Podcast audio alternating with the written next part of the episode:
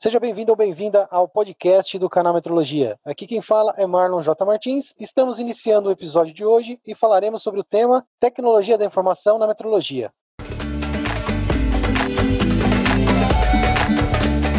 Canal Metrologia, seu podcast na medida certa.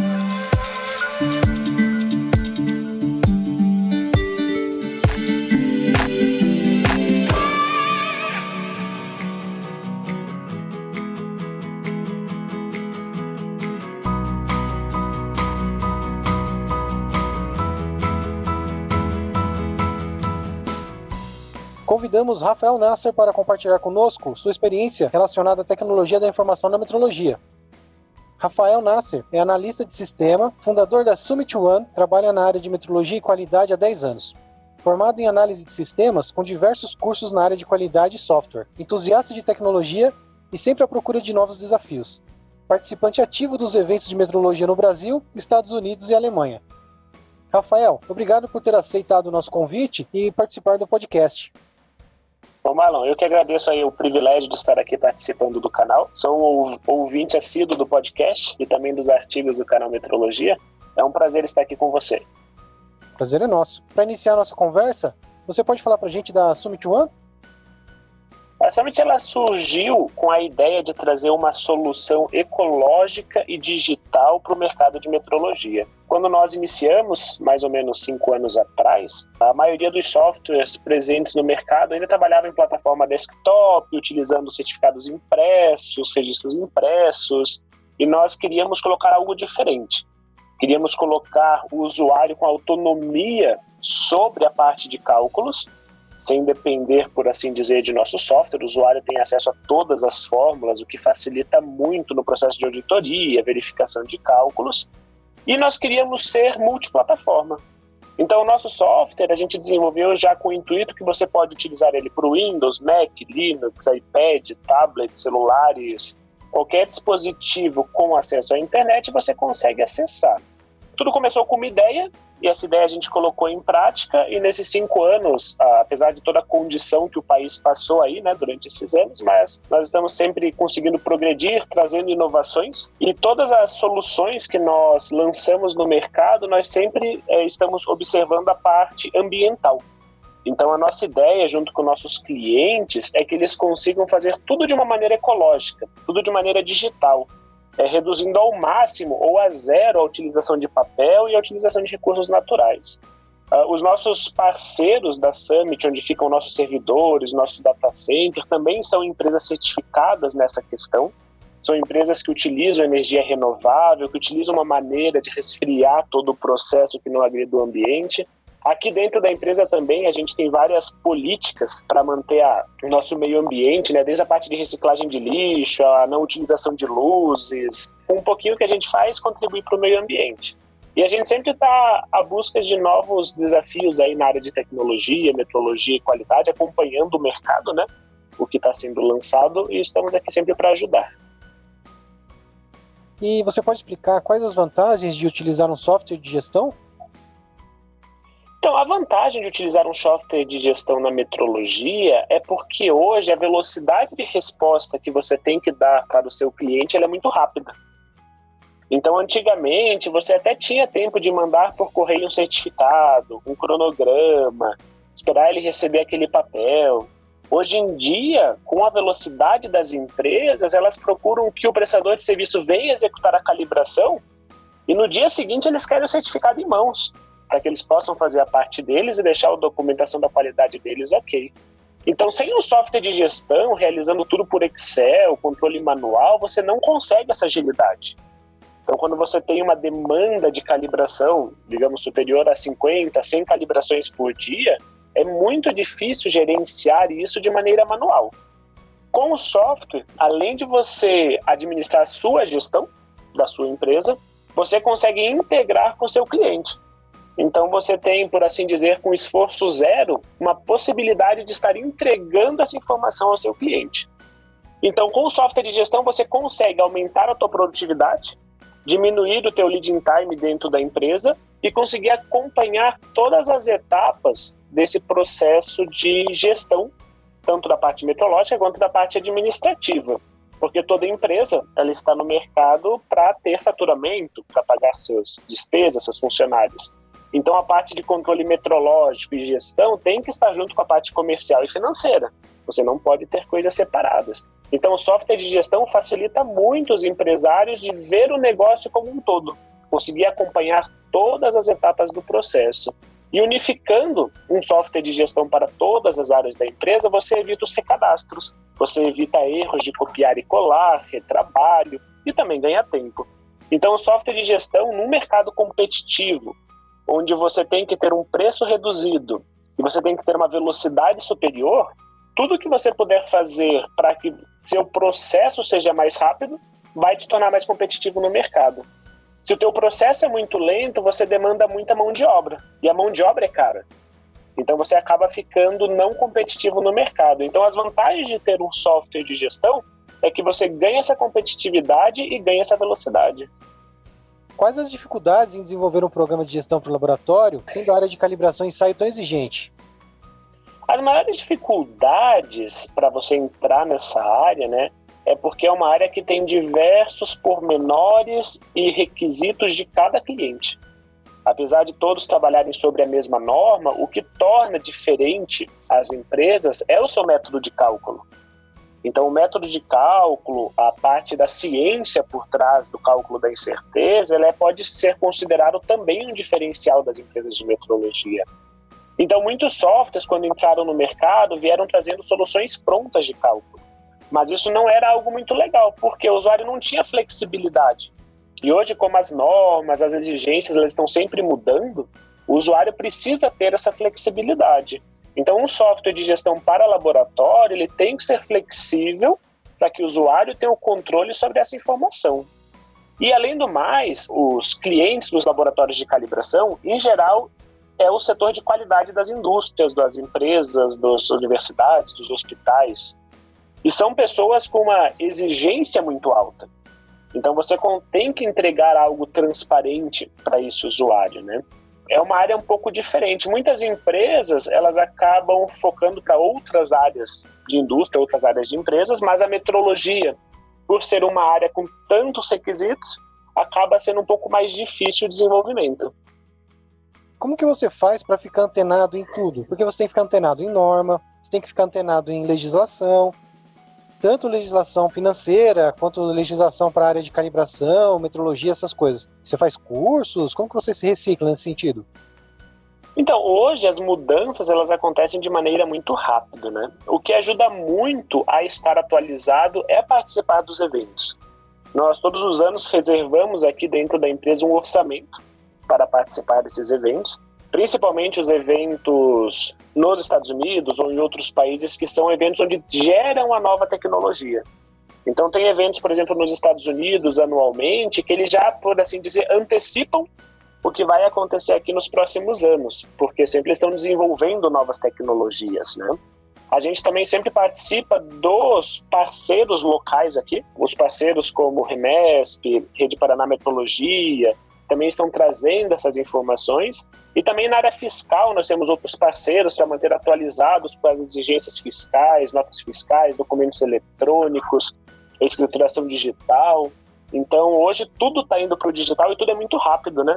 Durante esse ano mesmo, nós tivemos algumas mudanças aí de nota fiscal da 3.10 para 4.0, que pegou muitas empresas de surpresa.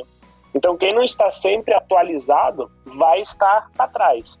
Só que hoje, diferente de antigamente, se você não está atualizado, no caso da parte fiscal, por exemplo, o próprio governo te bloqueia. Eles exigem que você utilize a última versão da documentação. Assim também como o Imetro, eles lançaram a revisão nova, com o tempo é exigido que você use aquela nova regulamentação. Então cabe a isso. Mas o grande facilitador para isso é participar dos eventos. Sei que para muitas empresas, às vezes não faz parte do dia a dia, participar desses eventos, dos congressos, dos simpósios, mas isso é um grande diferencial, porque você está ali junto com um networking de pessoas que estão trabalhando em cima do mesmo objetivo, né? Então, além de todo o conhecimento que você pega das palestras, dos painéis que tem nesses eventos, o próprio network com as outras empresas, com as outras pessoas que estão ali, com certeza agrega muito valor ao nosso negócio. E você acha que o Big Data ela se aplica à gestão da metrologia? Os laboratórios vão ter essa ferramenta, será? Se a gente conseguindo utilizar o Big Data junto com a inteligência artificial, a gente consegue prever comportamentos, né? Então, na parte de metrologia, a gente pode, em breve, com hoje a facilidade de chegar ao Big Data, você conseguir processar essas informações de uma maneira rápida, utilizando a inteligência artificial, em grande parte por contribuição da IBM e da Amazon, né? Eles estão trazendo isso para as empresas de software de um custo mais reduzido. A gente vai estar conseguindo prever alterações naquele padrão, um comportamento do cliente, traçar a vida de um equipamento. Então, são informações que antes, para você conseguir calcular e processar, elas demorariam muito. Com Big Data, inteligência artificial e processamento em nuvem, a gente vai ter uma velocidade. Então, isso vai ser uma realidade. Até nesse ano, num, num evento dos Estados Unidos, já estavam se falando sobre isso, né? Todas as informações, por exemplo, você tem um padrão na tua empresa todas as leituras que você faz naquele padrão, independente de qual equipamento você está calibrando, vai ser utilizado como uma massa de dados de Big Data para fazer análise e processamento. Então vai ser algo que em breve vai estar cada vez mais presente dentro da metrologia, né? É, e esses eventos que você faz fora do país, você sente muita diferença em relação ao que tem aqui no Brasil? A tecnologia deles está muito mais avançada em relação ao software, essas coisas ou não? Por assim dizer, uh, o pessoal, tanto americano quanto alemães, eles são mais conservadores. Então, em alguns aspectos, eles demoram mais para se atualizar do que nós aqui no Brasil. O povo do Brasil ele é mais dinâmico. Normalmente o povo estrangeiro eles fazem um planejamento, aquilo vai durar 10 anos e eles vão usar 10 anos aquilo que eles planejaram. Aqui lançou a tecnologia nova, a gente já está pegando. Está mudando também esse conceito fora, nesses anos que eu participo dos eventos, né? A gente consegue observar. Mas a grande diferença dos eventos fora do Brasil é a quantidade de pesquisadores e cientistas que participam desses eventos e eles têm nos Estados Unidos, na Europa, patrocínio, tanto de empresas quanto do governo, para desenvolver tecnologias. Então, aqui no Brasil, a gente vê sempre empresas tem uma parte pequena de pesquisadores. Nessas feiras fora, nos eventos fora, as pessoas que estão ali, às vezes, é aquelas pessoas que você leu lá, que é a referência do livro que você está estudando. E eles estão lá dando uma palestra, eles estão lá mostrando a nova teoria que eles desenvolveram, a nova fórmula, o novo cálculo. Então, essa é a maior diferença. Os eventos fora, eles visam muito nessa capacidade intelectual, visam muito nessa parte de pesquisa. Aqui no Brasil, infelizmente, a gente tem bons pesquisadores, mas não tem recursos. Então é uma competitividade bem difícil, né? Não só na área de metrologia e tecnologia, em outras áreas também, né?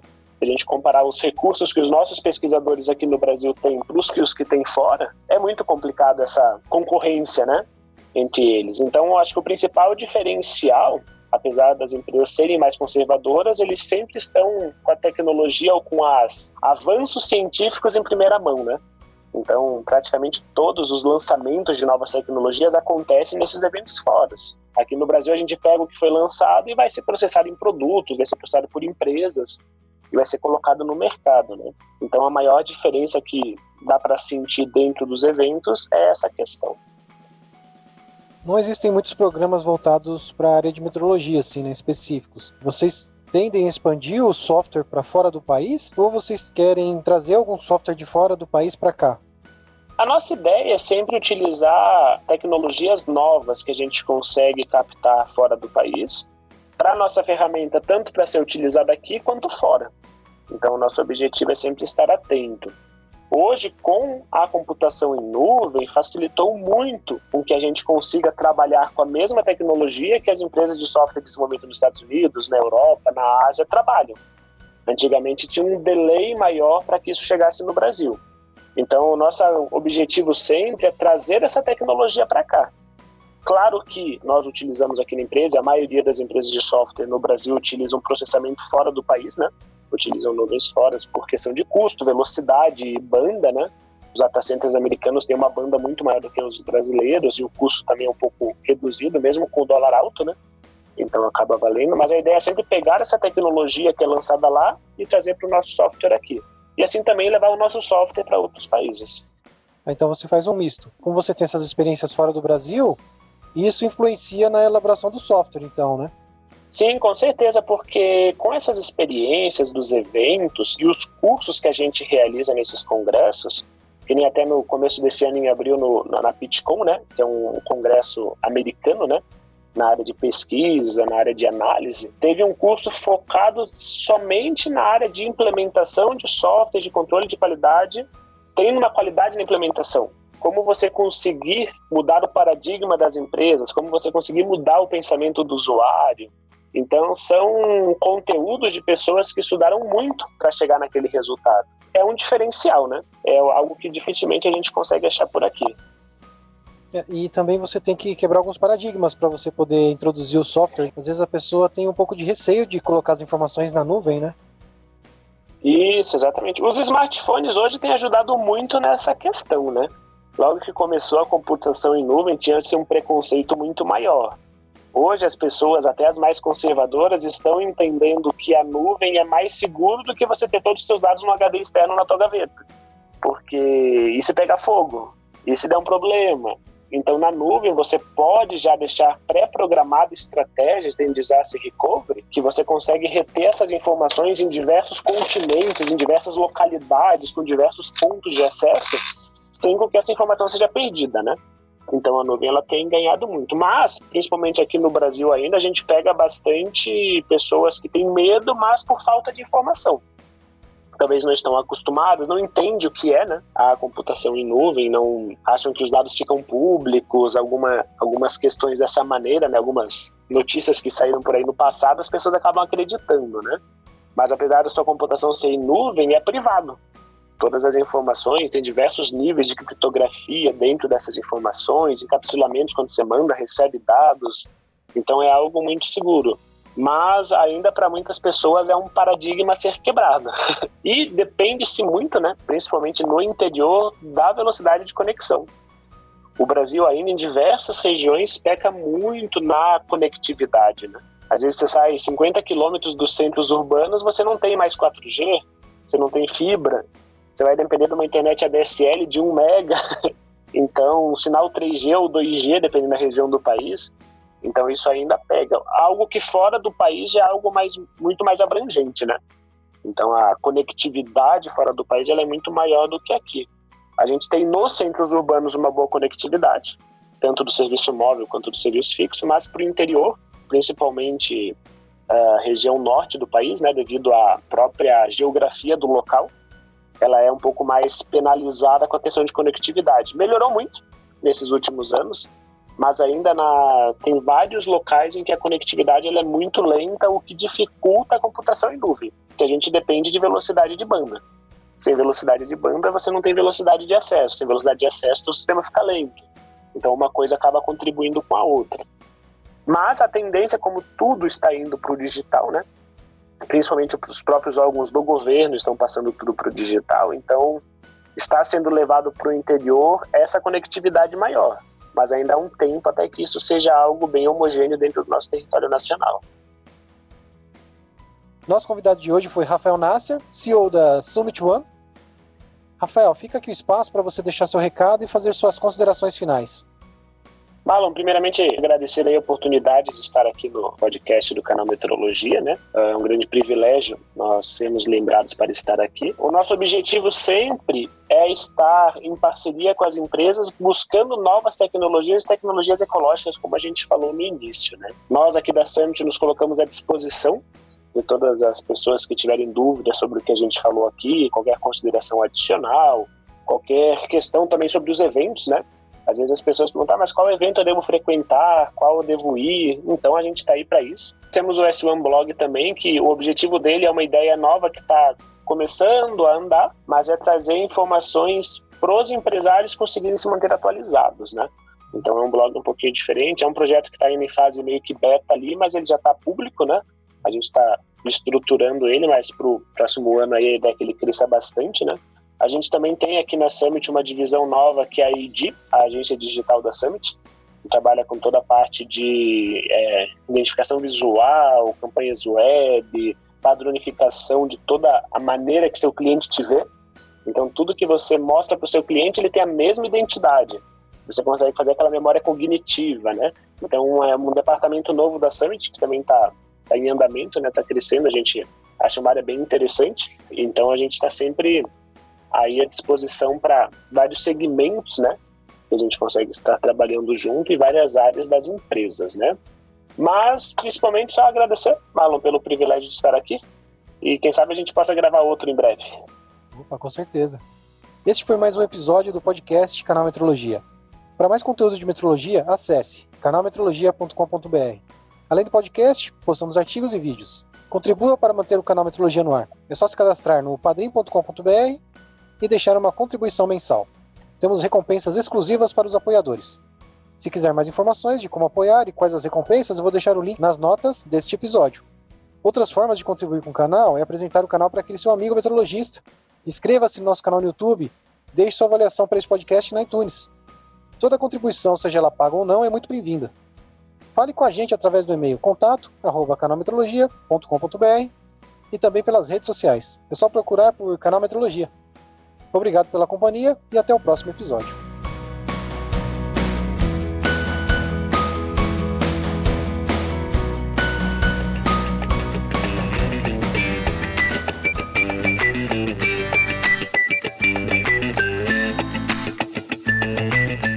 Visite nosso site canalmetrologia.com.br.